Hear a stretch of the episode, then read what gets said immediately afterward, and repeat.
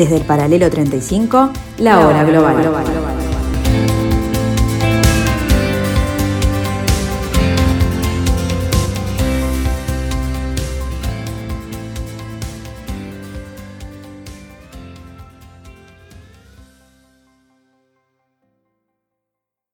Muy buenas tardes amigos, bienvenidos a esta nueva excusa de comunicación para estar con ustedes este martes 30 de noviembre del año 2021, terminando el segundo año de la pandemia.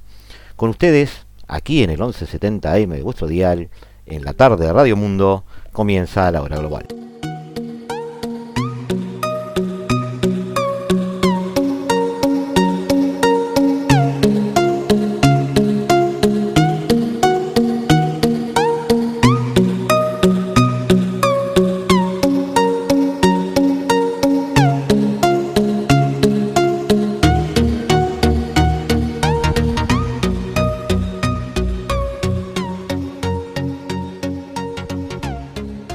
Intentaremos explicar una cierta mutación política, geopolítica, social, cultural, económica, militar, todos aquellos rubros o aquellas aristas que ustedes quieran entender o, incluir en el análisis son válidas de eh, la conflictividad, el conflicto, el enfrentamiento. Antes exclusivamente militar y político, hoy se habla de guerras híbridas. Trataremos de no hacer una definición conceptual, no hacer un encare académico, sino poner el énfasis en una discusión de futuro que entendemos debería ser útil, debería ya estar presente en eh, el análisis perspectivo de la geopolítica mundial, debería estar presente incluso en análisis presentes, eh, valga la redundancia, perdón por la duplicación de palabras, de eh, la actualidad del planeta en este momento. Se está abusando del término guerra híbrida desde que allá por el año 2007 se puso en boga, eh, muy especialmente luego, eh, se utilizó mucho en periódicos y en portales internacionales con la elección rusa de Crimea en el año 2014. Eh, pero todo eso no es en realidad ni, ni, ni, ni guerra ni híbrida en sí, pese a que vivamos en tiempos que podemos llamar híbridos. Eh, lo que está pasando hoy, por ejemplo, en la frontera entre Bielorrusia y Polonia, lo que pasó hace un tiempo en Ceuta y Melilla, en claves españoles, en el norte africano, con la utilización de inmigrantes o refugiados traídos de otros lugares para ser utilizados como una especie de arma de inmigración masiva. Este, eso podría llamarse o no híbrida o no una guerra, en realidad no es ni guerra ni es híbrida aunque sí forma parte de esa zona gris donde algunas potencias desde hace mucho tiempo, porque esto no es nuevo, se están moviendo en, eh, como alternativas en el terreno de la lucha. Utilizar herramientas complementarias a la exclusivamente militar en una intervención de tipo bélico no es necesariamente una guerra híbrida. No podemos llamar eso a la invasión de Irak, eh, luego de las dos tormentas del desierto a que se vieron enfrentados. Eh, no podemos llamar eso eh, a enfrentamientos que pudieran haberse dado, por ejemplo, en el Cáucaso hace poco o regularmente en Oriente Medio. Eh, sí el concepto de guerra híbrida está bastante claro en muchos estrategas, diplomáticos, ideólogos, operadores rusos. El concepto de guerra híbrida, según ellos, es una aplicación táctica de la estrategia del caos como la llamó en su momento eh, Alina Polikarova, una, una, autora que vamos a poner incluso algún este link en nuestra página web, eh, porque es muy valioso su aporte en ese sentido. Se trata de una guerra de espectro completo que despliega una mezcla de medios convencionales y no convencionales con el fin de afectar a los cambios de objetivos sobre el terreno, al tiempo que trata de evitar la confrontación militar directa con los estados occidentales. Es decir, incluye guerra de desinformación, subversión política, uso de la violencia o la amenaza de violencia a través de representantes para socavar el orden político e influir en gobiernos vulnerables. Rusia ha emprendido estas tendencias desde hace muchas décadas, antes de que se acuñara el término híbrido. Rusia continúa, según un informe RAND, al que haremos referencia también en algún momento, eh, participando en una amplia gama de medidas hostiles a nivel mundial, pero la intensidad de su comportamiento varía en diferentes regiones y para diferentes tipos de actividades. Obviamente es notoria la presencia intensa de este tipo de comportamiento en las ex repúblicas soviéticas. Se les denomina, por parte del Departamento de Estado norteamericano, amenazas irregulares por parte de Rusia. Esto, todo esto incluye, por ejemplo, más recientemente, la serie de ciberataques que se han sucedido a través del tiempo y con fines electorales. Algo nuevo en la que también participan actores privados en busca de beneficios, por ejemplo, con el ransomware el secuestro de datos y sistemas. La desinformación entonces se transforma en algo que abarca muchas dimensiones. Hay mucho mercenario ruso por el mundo y sus soldados sin uniforme oficial en Crimea, por ejemplo, en el Donbass, tampoco fueron una novedad. Son instrumentos que se han utilizado casi desde siempre.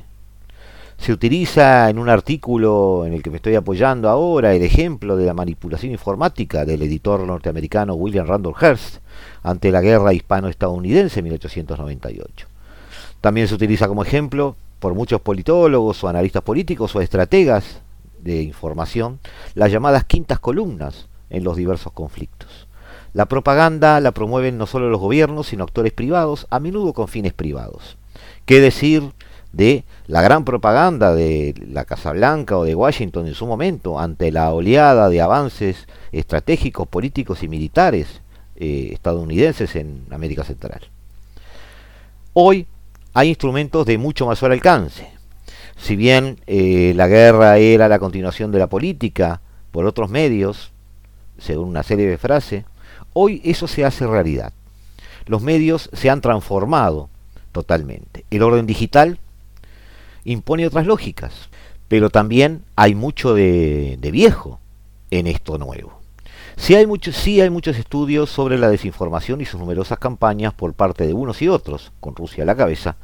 Por otro lado, escasean los que miden su impacto real sobre la realidad, sobre las intenciones electorales o sobre las acciones de los individuos. La realidad es que Rusia no ha conseguido mucho de sus objetivos a pesar de todo lo que se le acusa no ha sido capaz de traducir esas medidas en logros estratégicos, con la excepción de Crimea, por la que ha pagado un precio bastante alto hasta ahora. Vladimir Putin, más que ganar, a menudo busca influir de forma permanente, pero en contra de los deseos u objetivos de la Rusia de Putin, como indica el informe RAND, al que, al que hicimos referencia recién, la confianza pública en la OTAN, por ejemplo, no tanto en la Unión Europea ni en Estados Unidos como tales, en muchos países occidentales ha mejorado desde el 2010. Los gobiernos occidentales han mantenido un frente bastante unido frente a Rusia. Como ejemplificación eh, se pueden utilizar las, sanciones, eh, que hasta, hasta el presente se siguen dando, y los despliegues militares eh, de países de la Alianza Atlántica, incluyendo este, la propia España. ¿no? Hay más unión que frente a Pekín, que en Europa no se percibe como una amenaza militar todavía, sino como un competidor económico tecnológico y además de conectividad en diversas dimensiones, más que la tradicional eh, visión geopolítica. China, a la vez que es eh, el enemigo a vencer y la preocupación que no nos deja dormir, también para muchos, incluso los europeos, sigue siendo necesaria en diversos aspectos. Europa no va a buscar un desacoplamiento radical de ese país, por ejemplo. Pero volvamos al punto. Los elementos que se deben incluir en la llamada guerra híbrida no son tanto fenómenos nuevos como un refuerzo y mezcla de posibilidades gracias a la revolución en la conectividad. Es decir, no es que estemos inventando algo. La guerra híbrida tiene ahora tecnología suficiente para hacer realidad las intenciones que estuvieron desde siempre. Influidos por el pensamiento y la política estadounidense, además, todo se califica de guerra, contra la droga, contra el terrorismo, etc.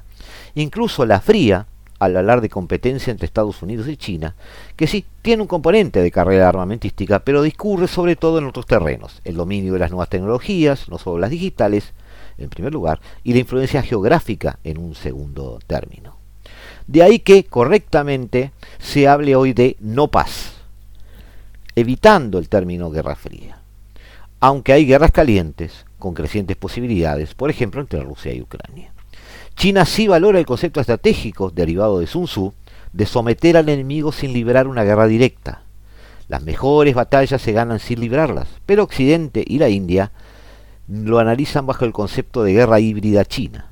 De hecho, los expertos chinos llevan años hablando de guerra no militar, no hablan de guerra híbrida. También el concepto de paz ha cambiado, pero no por ello se habla de una paz híbrida.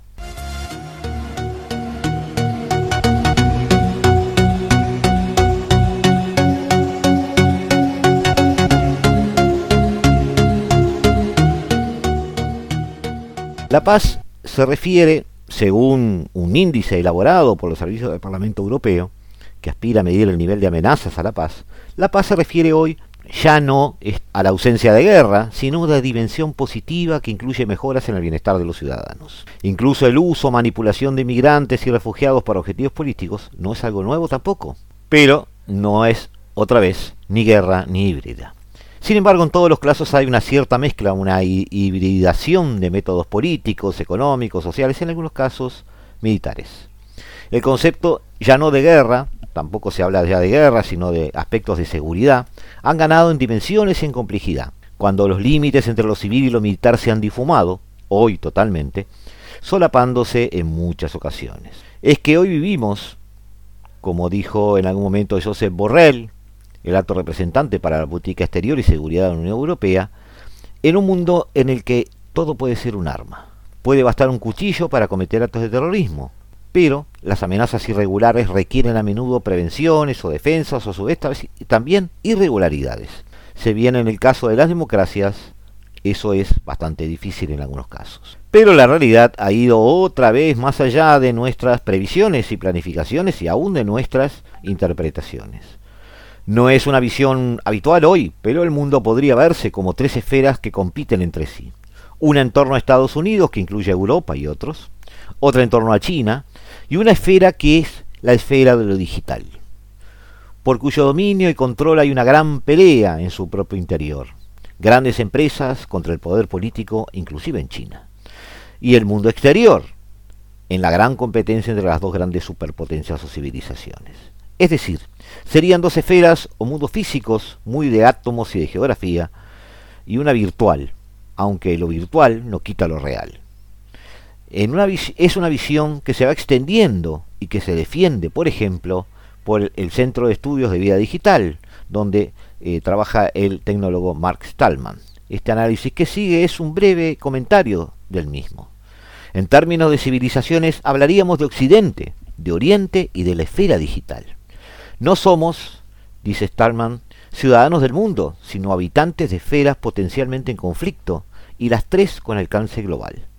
Esto es algo absolutamente novedoso en la historia de la humanidad, porque las diferentes civilizaciones tendrán que enfrentarse no solo entre sí, sino también a una esfera, la digital, que ha penetrado las demás. Se refiere a una confluencia o convergencia de la realidad física, la realidad virtual y la realidad aumentada. Todo sazonado por la inteligencia artificial. Hoy, gracias a un empresario que está haciendo cierta publicidad de sus próximos este, líneas estratégicas comerciales, hemos accedido a la palabra metaverso, aunque ya tiene una aplicación y una interpretación desde hace bastante tiempo. La realidad virtual es la que se crea únicamente en el mundo digital, por ejemplo, un videojuego. La eh, mm, pongamos el que utiliza Starman acá como ejemplo, eh, Fortnite, que tiene un alcance este, global. La aumentada, la realidad aumentada, consiste en añadir elementos digitales a la realidad física, aunque ésta se vea en pantalla. Por ejemplo, lo que sucedía, y todos pudimos verlo amigos a través de nuestros celulares, con el juego de Pokémon, donde, por ejemplo, en una realidad que veíamos a través de nuestro celular, a través de la cámara de nuestro celular, podíamos ver insertados elementos digitales. Ambas esferas físicas, las geográficas y culturales, Oriente y Occidente, avanzan hacia un enfrentamiento no, no necesariamente militar, una guerra muy diferente a la clásica.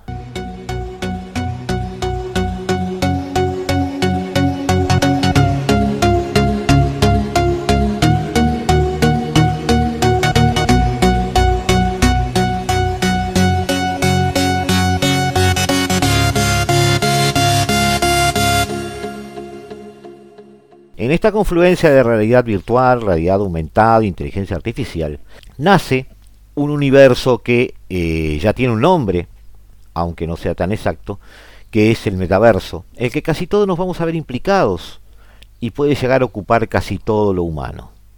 Si la, si la tecnología lo permite y lo va a permitir. Se refiere a la confluencia, convergencia de la realidad física, la virtual y la realidad aumentada. Para que veamos un aspecto colateral, Matthew Ball, un inversor de capital de riesgo, identificó en el año 2020, el año pasado, algunas características del metaverso. Tiene que abarcar los mundos físicos y virtual, contener una economía en toda regla y ofrecer una interoperabilidad sin precedentes. Los usuarios tienen que ser capaces de poder llevar sus avatares y bienes de un lugar a otro del metaverso, sin importar quién dirija esa parte en particular. De hecho, muchas grandes empresas, eh, sobre todo obviamente las big techs norteamericanas, están invirtiendo de forma notable en la construcción del metaverso. Mark Zuckerberg quiere convertir el mundo entero en una gran red social, eh, una especie de red realidad alternativa universal, que cree ser una realidad para el 2025. Se describen así futuros posibles, una convergencia de realidad física aumentada y virtual en un espacio compartido, es decir, nos estaremos moviendo a través de cascos puestos interconectando los unos con los otros en una realidad virtual o en la misma realidad que estamos viendo caminando por nuestras mismas calles, pero con elementos digitales puestos en nuestro camino o acompañándonos y nosotros interactuando digitalmente con la realidad. Eso implica una nueva sociedad, basándose en una especie de dimensión donde, como será tentador, y estoy seguro de que lo será, pondremos allí todos nuestros aspectos y de los aspectos de nuestra vida cotidiana y todos nuestros intereses. Allí eh, pondremos nuestros datos, allí pondremos todas nuestras transacciones, allí nos manejaremos con monedas virtuales, allí nos manejaremos con economías propias del metaverso, allí nos manejaremos también con quienes serán proveedores de nuestra nueva realidad virtual, confluyente con la real y sazonada con la inteligencia artificial. Hacia ese mundo vamos. En ese mundo dos grandes esferas que están por encima de este metaverso permitirán o no que nuestro tránsito sea pacífico o conflictivo. Creíamos amigos necesarios poner eh, este granito de arena para tratar de, apoyado por supuesto en algunos artículos referentes a esto, para tratar de poner sobre la mesa una discusión en cuanto a los enfrentamientos políticos de futuro, eh, lo real que se está volviendo el terreno digital, eh, dada su utilidad para nuestra vida cotidiana, el juego de poder que se da en el terreno digital y eh, la concepción de guerra y por supuesto la de paz que debe cambiar en nuestras mentes, en la mente de los analistas, en la mente de aquellos que toman las decisiones, pues allí se está jugando el futuro de nuestras civilizaciones cualesquiera que sean los destinos que ella tenga.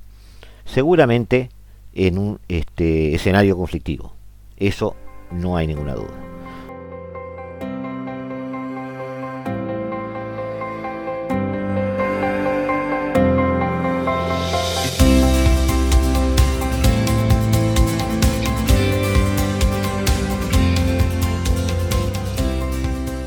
Nos volvemos a ver en unos instantes, amigos. En unos minutos seguimos aquí en la tarde de Radio Mundo con la hora global. Desde el paralelo 35, la, hora, global.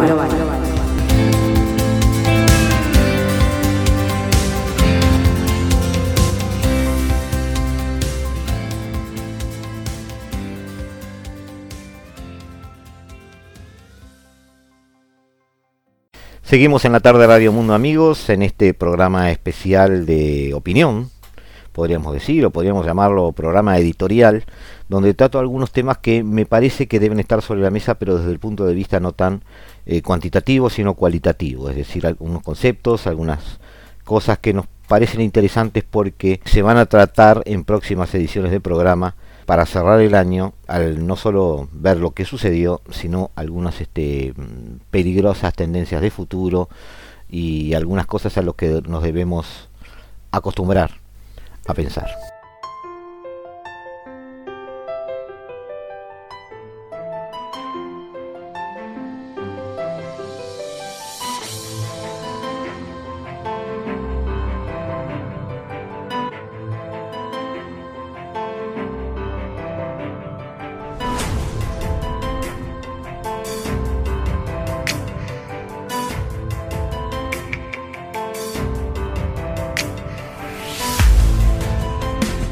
En el caso de Europa y OTAN y su relación con el mundo, es muy útil o sería muy útil para la Unión Europea pensar este, cómo se está manejando hoy el mundo y evidentemente tenemos que aportar en ese sentido que vemos al mundo como una bipolaridad compleja, una bipolaridad en capas, donde eh, hay que asignar roles diferentes a las potencias que están actuando.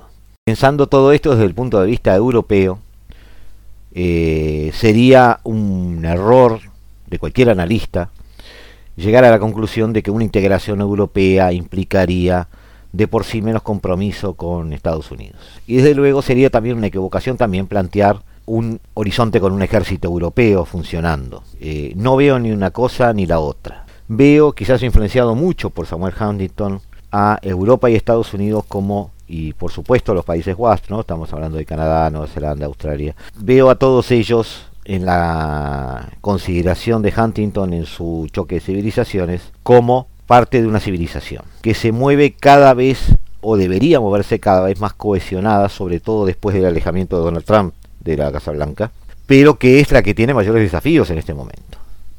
Este nuevo mundo bipolar, caracterizado por una pugna sistémica entre Estados Unidos y China, que debemos recordar que tiene un componente interno tripolar desde el punto de vista militar. Por eso es importante cuando hablamos de polar o multipolar o tripolar ver todos las, los aristas, todas las dimensiones, no solo la dimensión militar, ni solo la económica, ni solo la política. Desde el punto de vista integral, hablamos de un mundo bipolar, Estados Unidos y China. Si prestamos atención solamente al, aspecto militar, evidentemente hay un componente tripolar.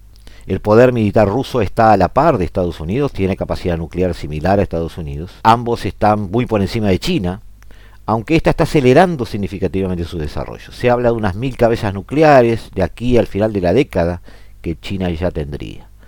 Rusia cuenta también con importantes avances en tecnología militar en cuanto a misiles hipersónicos, submarinos, drones, etc. en los últimos tiempos. Y es un actor clave en ámbitos geopolíticos vitales para ellos, como el Ártico, y toda la franja de repúblicas exsoviéticas y toda la franja de Europa eh, Oriental. Pero Rusia está hoy aliada en muchos aspectos con China, y eso incluye intercambios tecnológicos, suministro de material sensible, e incluso maniobras aeronavales conjuntas. Este escenario que desde el punto de vista militar que vamos a desarrollar hoy para tratar de ver las opciones que tiene la Unión Europea es tripolar, supone un enorme desafío para la Unión Europea, sometida a presiones crecientes en sus fronteras. Recordemos Ucrania, Bielorrusia, Mar Negro, Mediterráneo Oriental, ni que hablar del Cáucaso, el norte de África, el Sahel.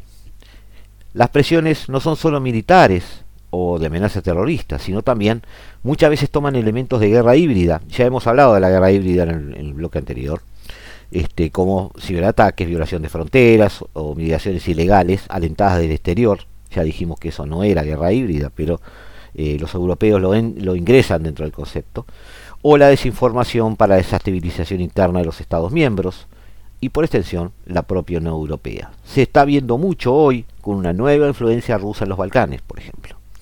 Por otra parte, es cada vez más evidente la concentración de Estados Unidos en el frente Indo-Pacífico y su repliegue de zonas donde eh, antes se veían como estratégicas, como Oriente Próximo, donde ahora se ve mucho la utilidad de los acuerdos de Abraham, llevados adelante por Donald Trump, o Asia Central.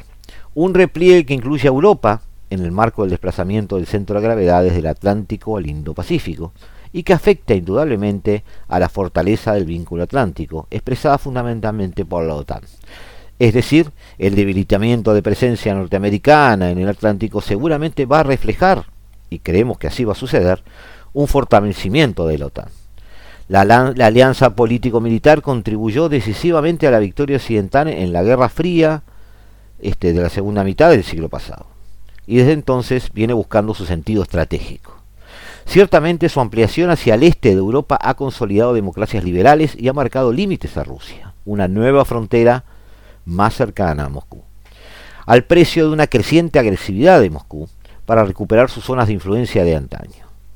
También ha buscado su justificación en el marco de la lucha global contra el terrorismo, incluyendo su actuación en marcos geográficos tan alejados como Afganistán. una experiencia no realmente exitosa. Dada la desaparición del enemigo originario, la Unión Soviética, la presión norteamericana para que el pilar europeo de la OTAN asuma mayores responsabilidades, sobre todo en materia presupuestaria, que se concreta en el famoso compromiso de gastar un 2% del PBI en defensa, ha sido creciente. Esta presión comenzó con Barack Obama, que fue seguida de forma desabrida por Donald Trump y es asumida por la actual administración de Joe Biden, a pesar de una mejora de las formas y las declaraciones públicas, en las que afirma su voluntad de preservar y fortalecer el vínculo atlántico.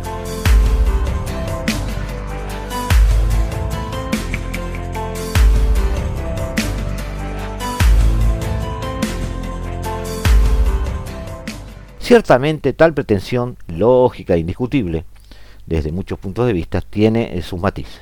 Un matiz de carácter estratégico y que señaló con claridad este, en su momento, cuando era secretaria de Estado, Madeleine Albright, y que se llamó los límites de las 3D. El desarrollo de las actividades europeas en materia de defensa y seguridad no podrían duplicar las capacidades de la OTAN, no debían desacoplar la toma de decisiones, ni discriminar a los miembros de la alianza que no son miembros de la Unión Europea. Dicho de otro modo, cualquier avance europeo debe contar con el beneplácito de Estados Unidos.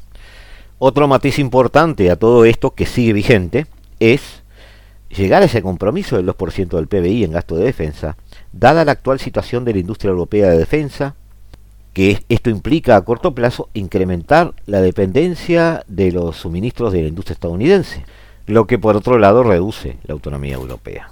Hay ahí una trampa presupuestaria de la cual hemos hablado mucho, amigos.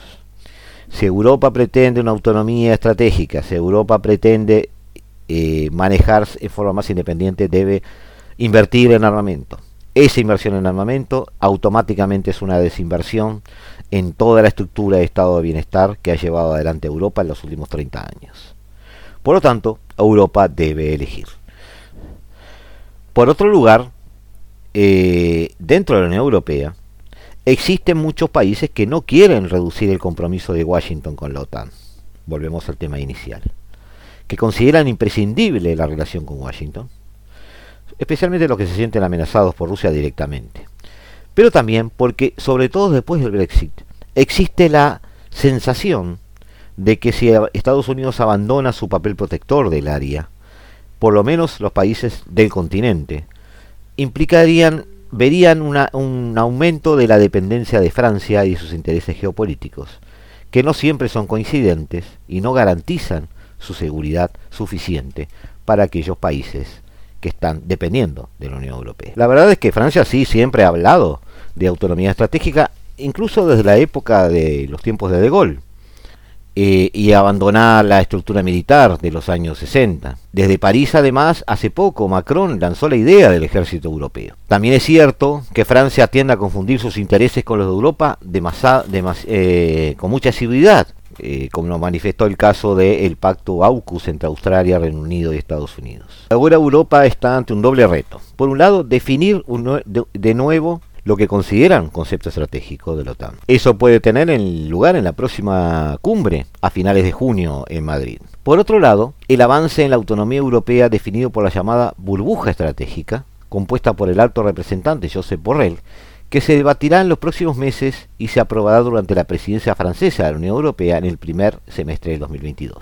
Ambos conceptos, el concepto estratégico y la burbuja estratégica, es decir, definir qué grado de autonomía quieren, y una vez que lo definan, qué burbuja eh, de seguridad van a armar y a quién van a considerar amigos y enemigos, porque implica ese tipo de definición. Sería un, un, error grande, habíamos dicho, pensar que más integración europea va a implicar un menor compromiso con Estados Unidos. Se dependerá más, quizás, de Estados Unidos. Y desde luego, sería también una equivocación plantear, repito, la presencia de un ejército europeo a corto plazo. Europa debe lograr cohesión interna, caso, cosa que hoy no tiene. Y luego de ello, debe decidir cuáles son aquellos aspectos que se ven amenazados directamente desde el punto de vista militar, sobre todo en el área de defensa, y que son ámbitos en los cuales Estados Unidos se puede considerar que no son estrictamente vitales para él, dada su concentración estratégica en el Indo-Pacífico. Esos puntos son los que están destinados a ser atendidos por la Unión Europea. Esos puntos son los que tendrán que definir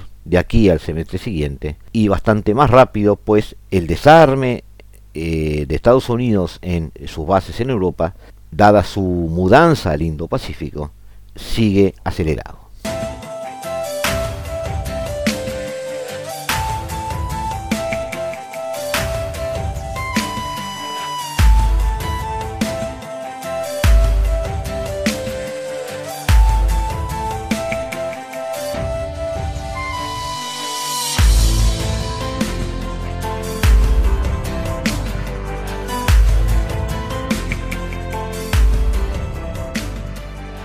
Pero para hacer todo esto que define en teoría Europa, ¿qué debe hacer en concreto?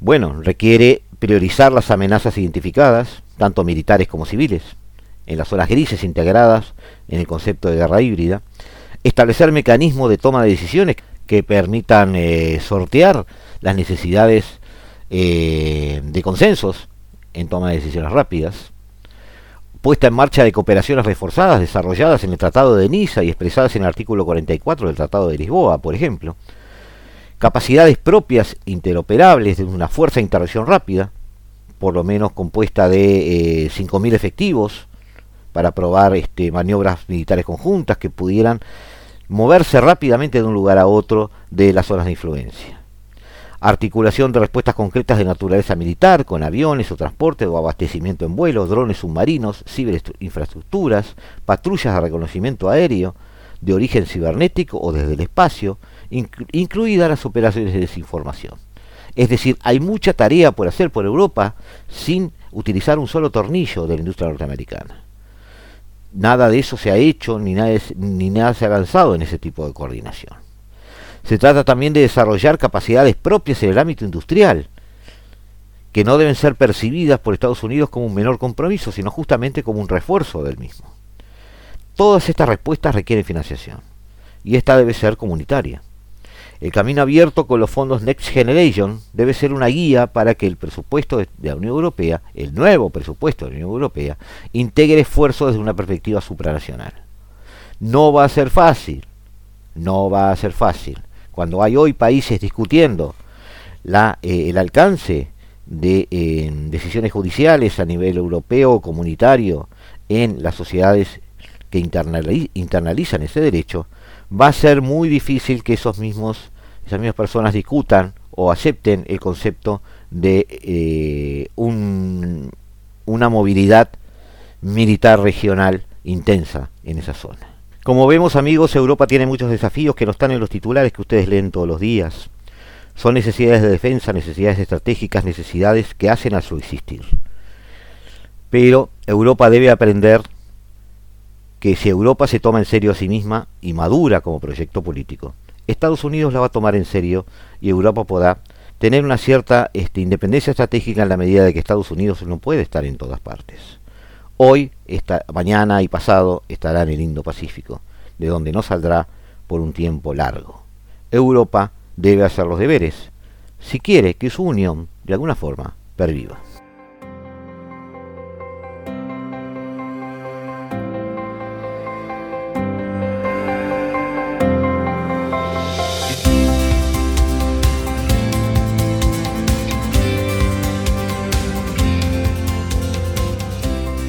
Volvemos a encontrarnos amigos en unos instantes aquí en la tarde de Radio Mundo, aquí en la hora global, aquí en el 1170 AM de vuestro dial. Desde el paralelo 35, la, hora, global. global.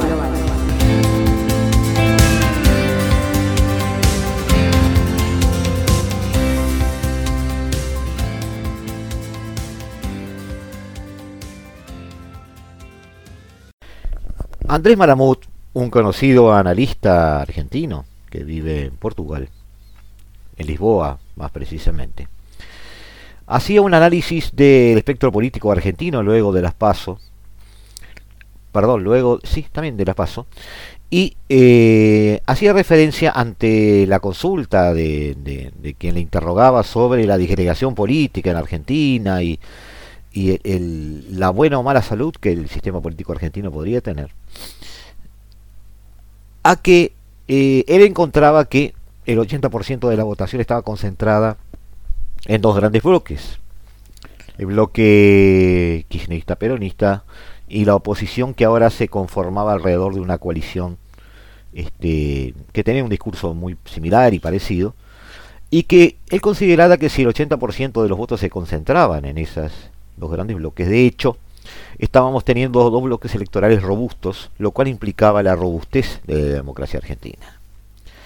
Él explicaba que el sistema argentino, el sistema político argentino de hecho es robusto, es, es cohesivo, es estructurado y es fuerte.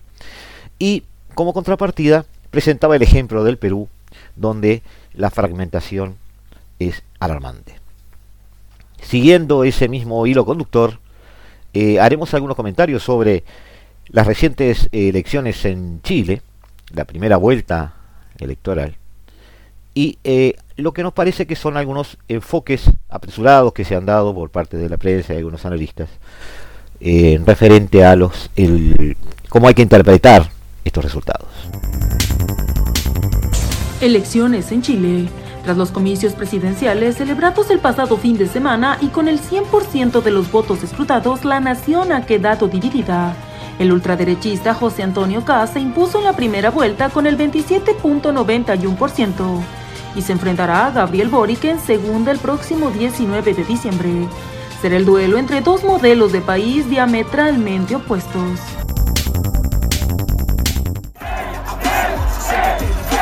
Chile tendrá una segunda vuelta electoral entre el candidato derechista José Antonio Cast y el izquierdista Gabriel Boric. Cast lideró la elección con un 28% de los votos, seguido por Boric con un 25,6%. Como ninguno alcanzó más del 50% de los votos, la presidencia se definirá en un balotaje que tendrá lugar el 19 de diciembre. En su discurso de triunfo, Cast prometió recuperar la paz en el país que según su sector se perdió desde que estallaron las protestas sociales en octubre de 2019 en reclamo de mayor igualdad social. La única candidatura presidencial que va a recuperar la paz, la única candidatura presidencial que es alternativa para enfrentar a los delincuentes y a los narcotraficantes y la única opción que le pondrá fin al terrorismo es la que nosotros representamos. No hay otra. Por su parte, Boric, el candidato más joven en la historia de Chile en competir por la presidencia, afirmó que los chilenos tendrán que elegir ahora entre un país más inclusivo o uno de exclusión y privilegios. La decisión que enfrentaremos el 19 de diciembre es una sola. O avanzamos hacia un Chile más inclusivo, más generoso, más preocupado de los suyos, sin que nadie se quede atrás, o seguimos en la lógica del rechazo, de la exclusión y de los privilegios contra los cuales Chile se levantó. La sorpresa de la jornada fue... Analistas y actores de la política han tratado de entender lo que ha pasado en un Chile que desde las protestas de octubre del 2019 parecía haber despertado con ganas de votar el sistema heredado de la dictadura. Sin embargo, ha quedado claro que en estos tiempos de inmediatiz y espejismos virtuales, lo único constante son las respuestas impredecibles de sociedades cansadas de futuros que no llegan y de presentes que no cambian, escribía el Washington Post respecto a esta elección. Parece haber, amigos, una especie de fiebre analítica de parte de politólogos, periodistas, que ante un resultado no esperado de una elección auguran o pronostican o tratan de dar este, visiones eh, apocalípticas de cambios drásticos de sociedades que van de un lado para otro como péndulos, este, en una especie de indecisión y confusión que parece ser este, la tónica de este siglo. No lo vemos así. La sociedad chilena ha tenido eh, un cimbronazo, ha tenido manifestaciones potentes en el 2019 buscando un cambio a parte del modelo. Se hizo hincapié en la desigualdad, se hizo hincapié en la necesidad, además de romper simbólicamente con el pasado de alguna manera, la, forma en que se ha, se ha propuesto es un cambio de constitución. Hemos dicho muchas veces que la nueva constitución es simplemente eso, un marco, el mayor marco jurídico de una nación, pero tampoco es más que eso. No es el instrumento jurídico para cambiar realidades cotidianas, para cambiar políticas económicas, para cambiar políticas de salud, para implementar modelos de enseñanza. todo eso parte de las leyes.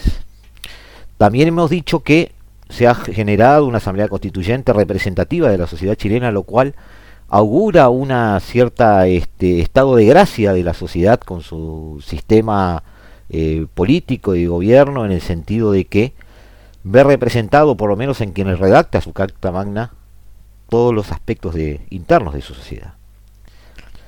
Pero que eh, tampoco más allá de eso se puede ir y eso no implica garantías hacia futuro. Quien en definitiva va a gobernar bajo esa constitución es la clase política, no los constituyentes.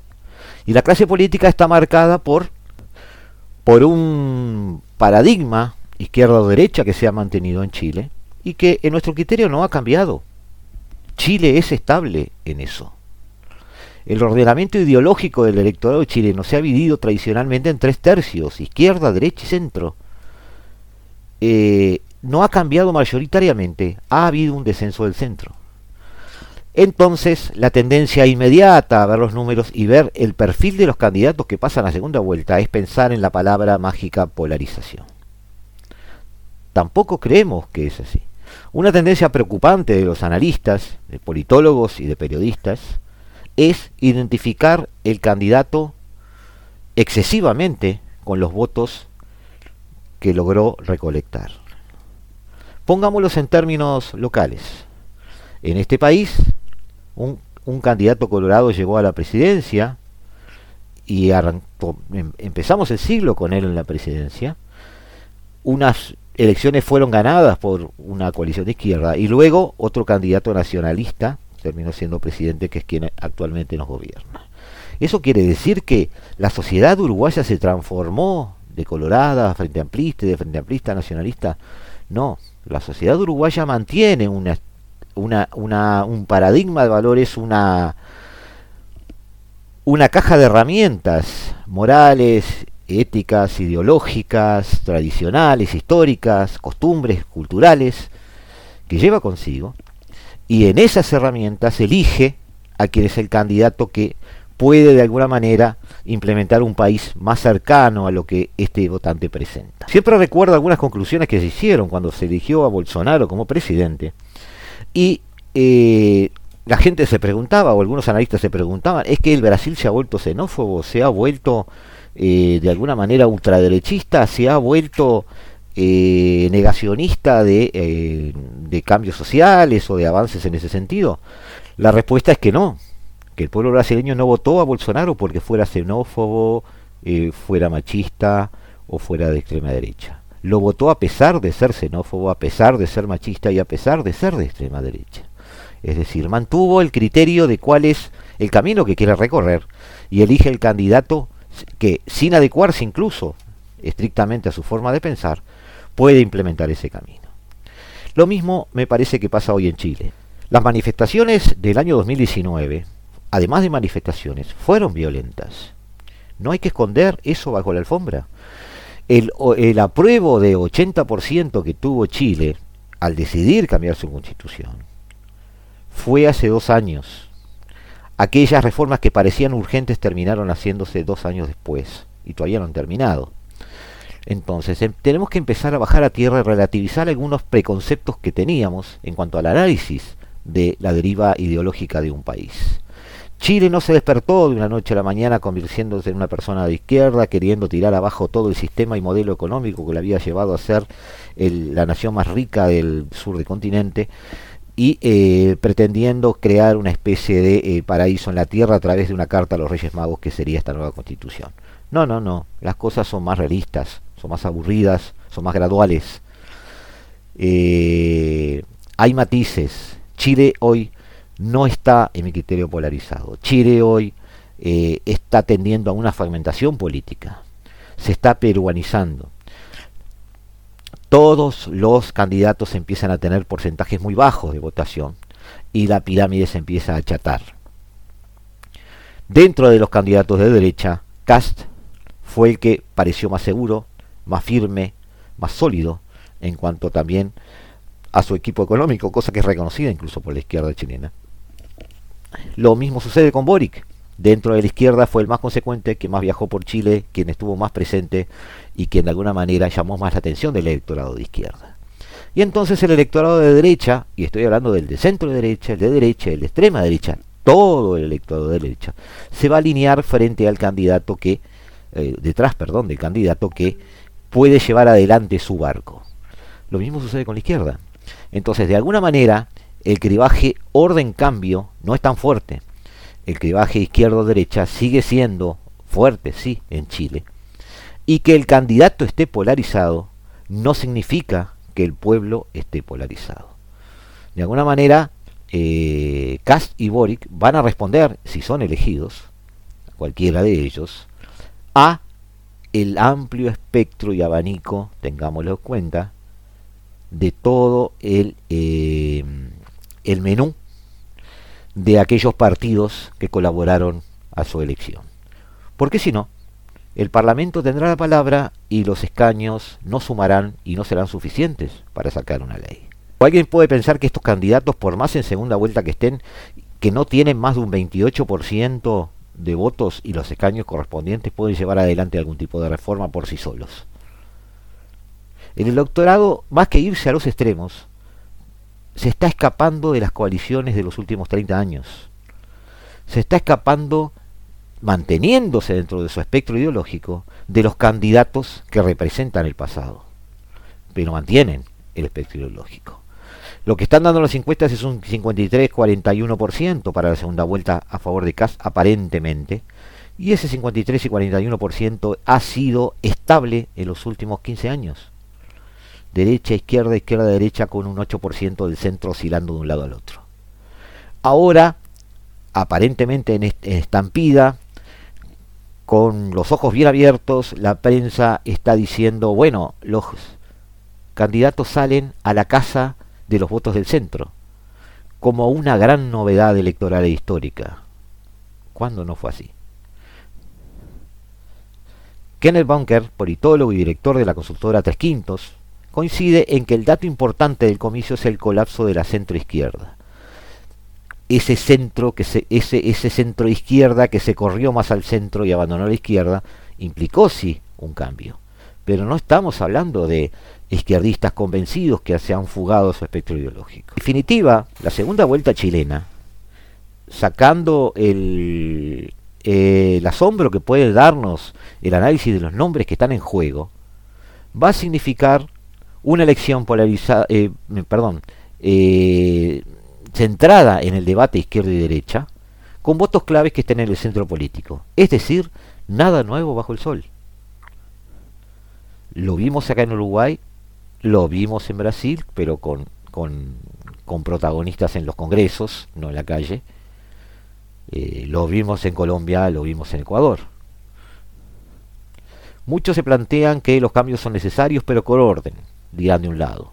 Muchos se plantean que los cambios son este, urgentes, plantean del otro. También se ha hablado de un enfrentamiento, de una especie de élite política o de chilenos demasiado moderados que no saben apreciar la llegada de un nuevo, un nuevo mundo.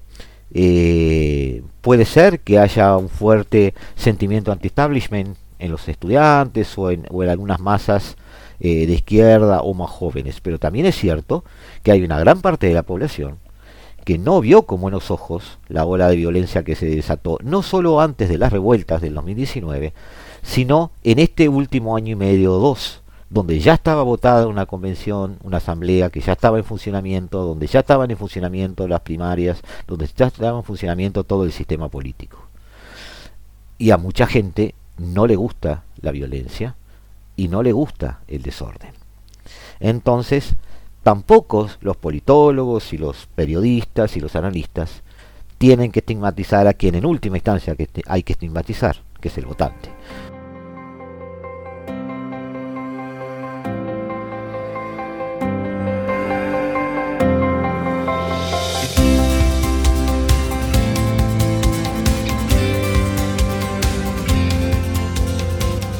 Y aquí los dejamos amigos, pero antes recordarles que el 16 de diciembre habrá una elección en Chile, una segunda vuelta, volverán a haber titulares, volverán a haber este, juicios apocalípticos y volverá a haber eh, algún tipo de análisis de este, de este estilo que, no nos gusta y que siempre combatimos. Queríamos bajar a tierra algunos conceptos, este, dejarles nuestra opinión sobre una sociedad chilena que está decidiendo un cambio, pero el cambio es más profundo que lo que se dice, el cambio no es simplemente un cambio de constitución, el cambio en cierta forma es romper con algunos viejos políticos, es apostar a nuevos políticos que aunque parezcan muy radicales, movidos en un entorno de, eh, coalición donde tienen que responder a sus socios, eh, se vuelvan quizás este, gobernantes con un sentido del orden, del cambio en paz, una palabrita que nos encantó en algún momento aquí en Uruguay,